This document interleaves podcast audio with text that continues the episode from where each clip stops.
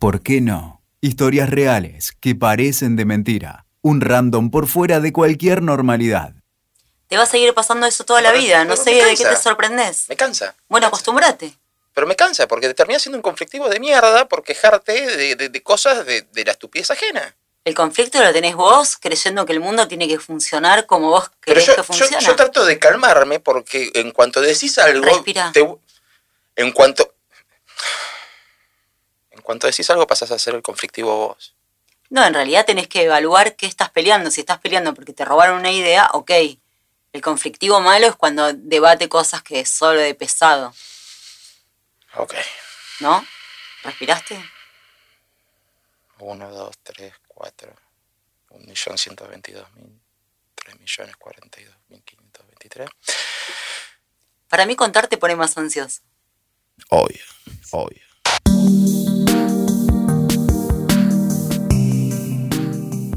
Vivimos en tiempos en los que todos tenemos problemas y así salimos a la calle. ¿Cuántas veces discutiste en las últimas semanas? ¿Cuántas veces lo hiciste en los últimos días?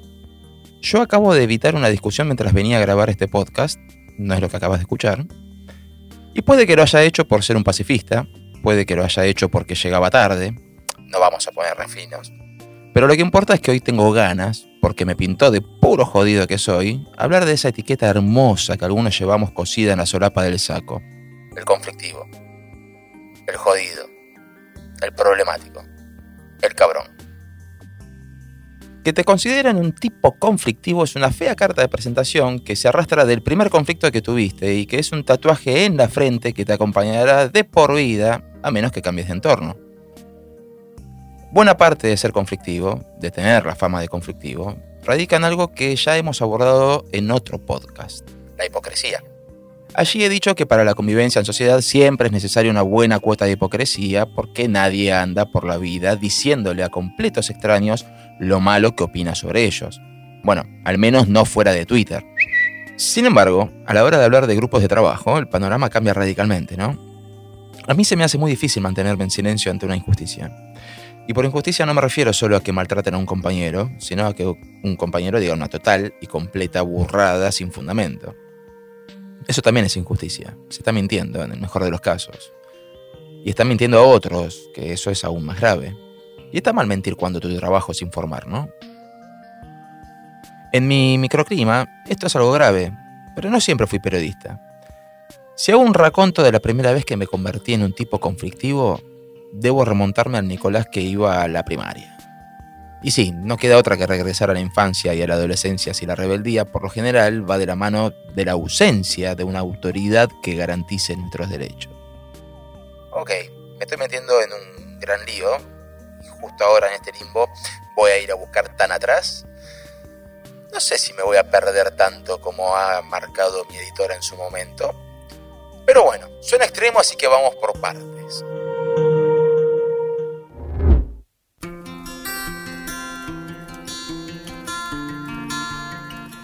Corría el año que no te importa, cuando un Nicolás de cuatro años se paseaba con su karting a pedal por la vereda de la casa de sus abuelos a la hora de la siesta de un domingo cualquiera. Un vecinito quería que Nicolás se lo prestara, o eso entendió Nicolás cuando el vecinito lo cagó a sopapos y lo bajó de los pelos del karting. El padre de Nicolásito salió, recuperó el karting y castigó a Nicolásito por no defenderse de un niño de ocho años.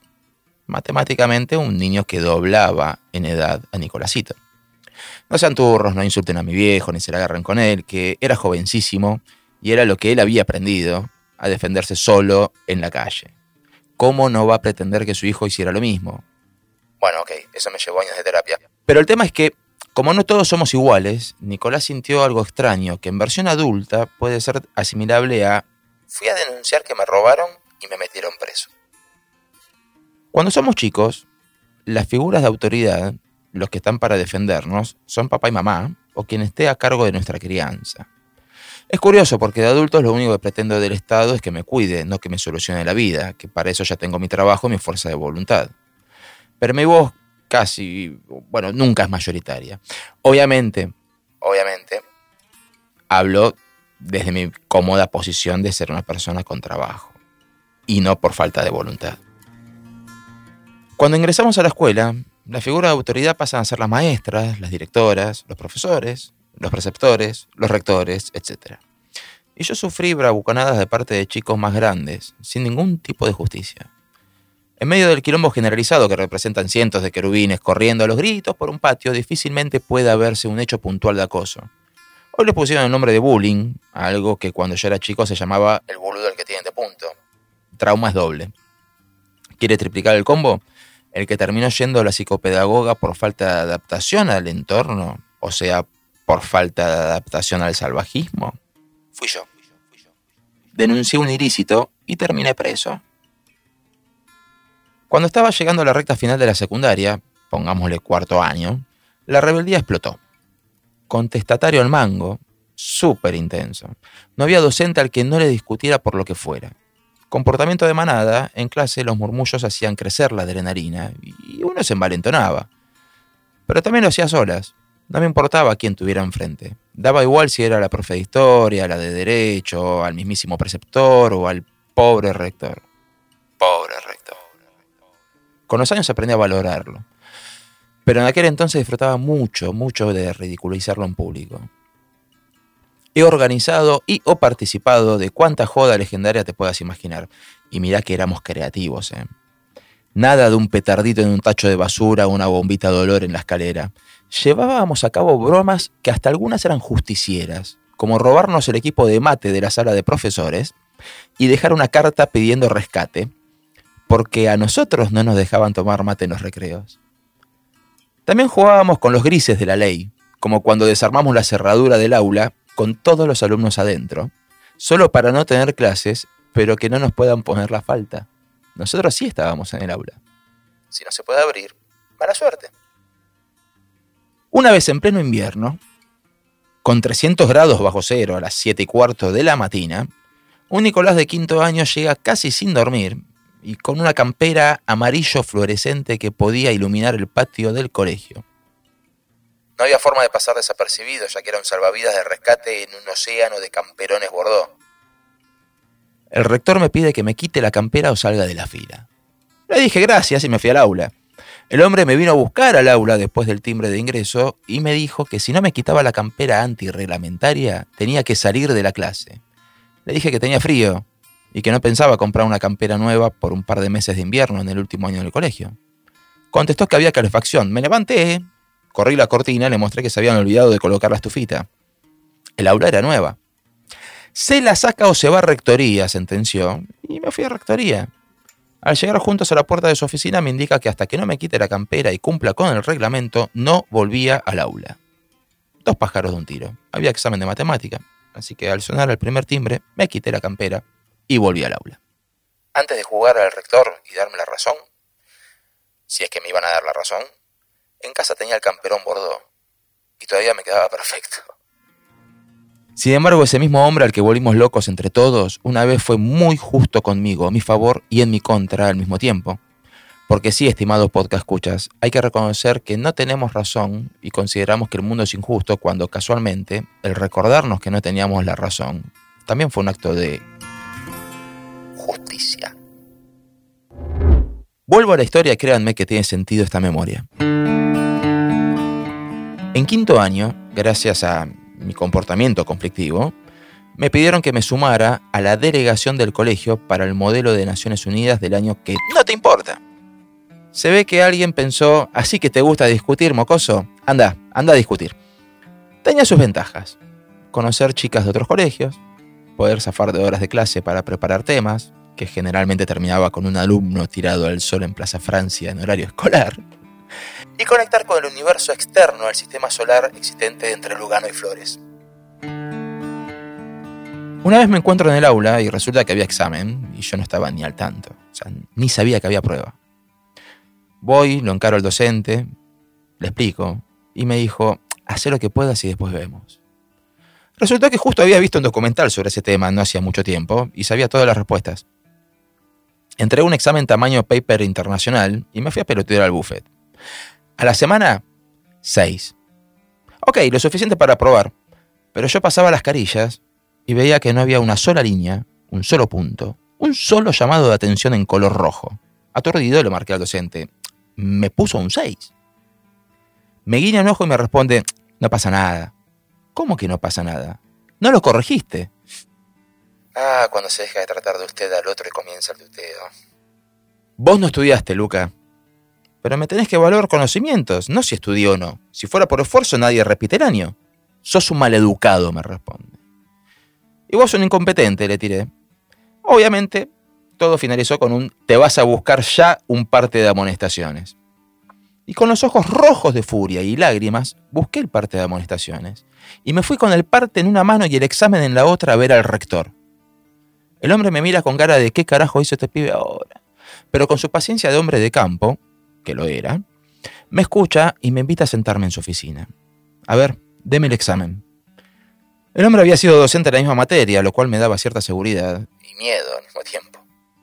Lo revisa, levanta una ceja, me pregunta de dónde había sacado determinado dato. Le conté del documental. Ah, mire usted, me dice.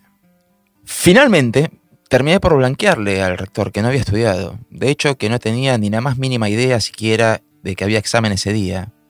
Y el hombre me agradeció la honestidad. Para redondear, el rector logró que me colocaran la nota que correspondía. Y él mismo me labró las amonestaciones correspondientes por mi acto de reverencia. Al entregarme el parte me dice, usted sabe cuáles son las formas para protestar por un examen. Y usted sabe mejor aún cuáles son las formas para comportarse con el docente. Nada que agregar de mi parte, señor juez. Pero volviendo al tema de por qué me convertí en un insoportable bocón, a medida que fueron pasando los años, y en base a toda la gente con la que he conversado, he encontrado una constante con escasísimas excepciones. Difícilmente las autoridades escolares tomarán cartas en el asunto si un alumno sufre acoso escolar por parte de un compañero, porque difícilmente lo vean, salvo que sea demasiado evidente. El sistema está aceitadísimo y casi todo queda en cabeza de la víctima. Si denuncia, es sinónimo de buchón. Contárselo a los padres está en el mismo, mismo lugar del diccionario que dice cagón. Es curioso porque ningún chico nace discriminando y son conductas aprendidas de la gente a la que imita. Pero el problema es, ¿qué hacemos con los chicos? Salvo un caso notorio de bullying, imposible de disfrazar, la respuesta es nada. Y así salimos a la vida, sabiendo que hay que hacerse el guapo o el cocorito de vez en cuando para que no nos pisoteen. Y para quienes no tenemos ese carácter, tuvimos que aprenderlo. Básicamente el sistema siempre termina explotando. Ejemplo.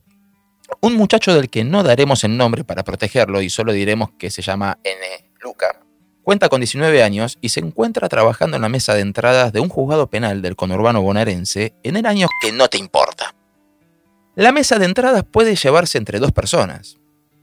Si son tres, ya están cómodos.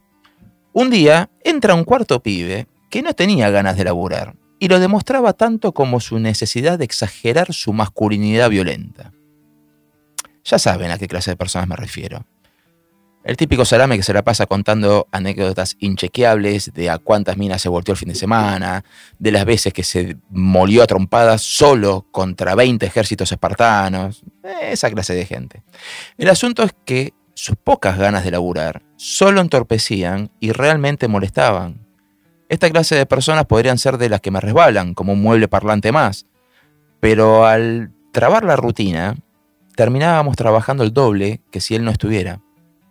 Un día que yo estaba con los pájaros volados, me hizo un chiste que no recuerdo, probablemente sobre mi hermana, mi novia o cualquiera de esos esperables, y comencé a decirle todo lo que pensaba con un tono de voz que evidentemente era alto. Eso o el juez tenía el oído biónico. Adivinen quién fue el conflictivo. Sí, el que arrancó los gritos, obviamente. Durante años fui el loquito, el excéntrico, o el conflictivo, dependiendo del lugar y las circunstancias. No me molestaba discutir, amaba discutir con la autoridad. Tenía anclada mi identidad ahí. Discutía con policías, con mis jefes, con los profesores de la facultad. El resultado inmediato estaba bueno. Ningún compañero me molestaba demasiado por una relación costo-beneficio y esta es la clave de ese comportamiento. O sea, si este flaco discute con el jefe, imagínate lo que le puede importar hacerme frente. Pero no hace falta tener demasiados centímetros de frente, valga la redundancia, para darse cuenta que todo se trataba de una fachada, de un disfraz más de la enorme colección que elegimos ponernos para enfrentar a esa jungla que llamamos sociedad. Los años, y por los años me refiero a los golpazos que la vida me ha dado, me llevaron a bajar todos los cambios. No me resulta divertido ser el conflictivo, pero lamentablemente hay situaciones en las que no podemos evitar el choque. Creo que la clave está en aprender cuáles son las situaciones en las que vale la pena ir al frente y cuáles son aquellas en las que mejor seguir de largo. También con los años apareció la legalización de mi título. Con el diagnóstico psiquiátrico, el loquito de pronto era un loquito de verdad. Y no hay nada más patético que ser desmerecido en una discusión por loquito, por tu origen social, por la discusión que tuviste hace un montón de tiempo, por tu orientación sexual, por tu sexo, por tu género, por lo que sea. Patético para el que saca ese cuatro de copas, al que cualquier otra carta le gana. Porque sí, estimados, por más que los tiempos nos hayan contaminado, la opinión de millones de personas no puede modificar la verdad, así como lo que importa sigue siendo el argumento y no quién lo dice, desde dónde lo dice o cuál es su historia clínica. Cada vez que un amigo o mi hermano me cuentan de algún quilombo laboral del tipo de esos que te llevan a discutir, siempre respondo con la misma pregunta. ¿Qué preferís, ser feliz o tener razón? Lo gracioso es que ni yo me creo esa dicotomía muchas veces, pero en la mayoría de los casos funciona de maravillas. ¿Querés mi escritorio al lado de la ventana? Todo tuyo, con tal de no escucharte más. Mi vida está afuera y acá vengo a ganarme el sustento para disfrutar de mi vida. Pero las nubes negras aparecen cuando la dicotomía se unifica y tener la razón es lo único que nos haría felices. Ejemplo básico y elemental, cuando nos achacan algo que no hicimos y eso puede repercutir en nuestro porvenir laboral. Ahora, ¿cómo se hace para lidiar con esos problemas sin quedar como conflictivos? Hm, fácil, con argumentos, con argumentos contextualizados. No sirve de nada sacar del arcón de los recuerdos que nuestro interlocutor nos gastó las pilas y no las repuso del Walkman en el verano del año que no te importa. Si no lo charlamos en su momento, nos jodemos. Y si lo charlamos, está archivado. No se puede volver a sacar ese argumento. Si todavía nos jode, es que no se charló lo suficiente en su momento. Y también nos jodemos igual. Argumentos contextualizados y de coyuntura.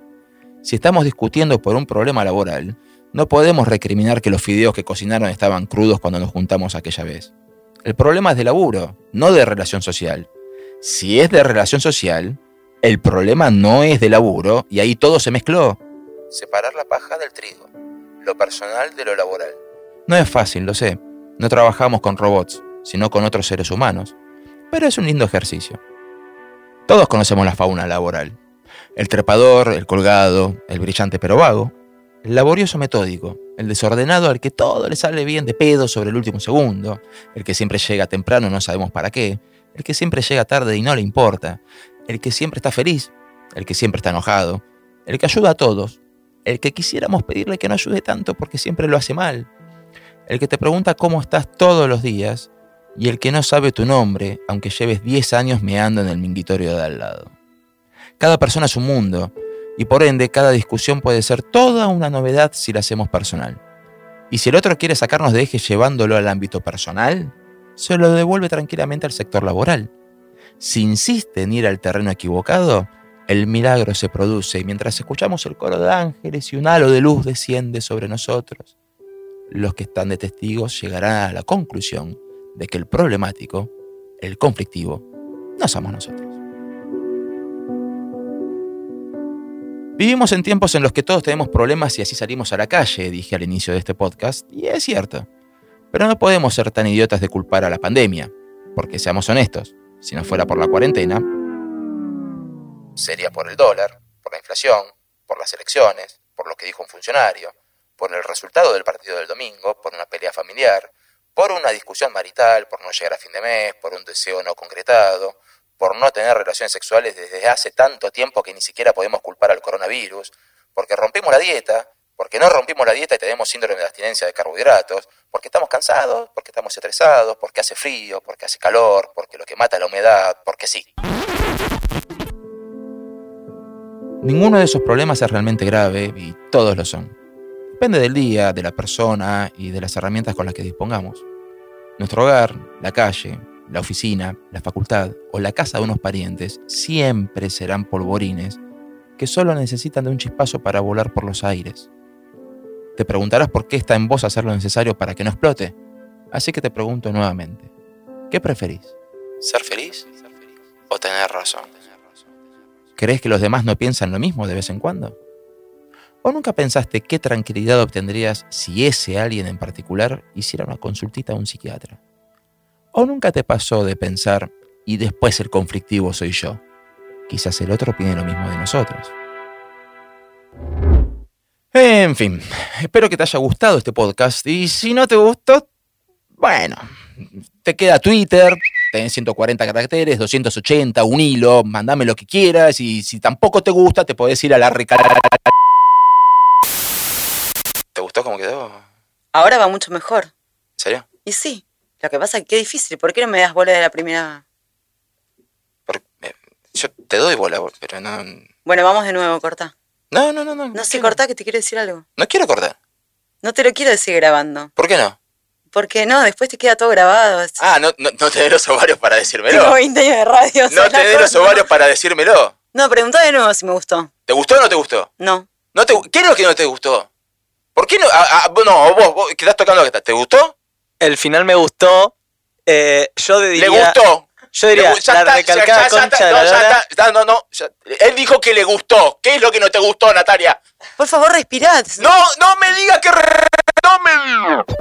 Escuchaste ¿Por qué no? Con Nico Luca, WeToker. Sumamos las partes.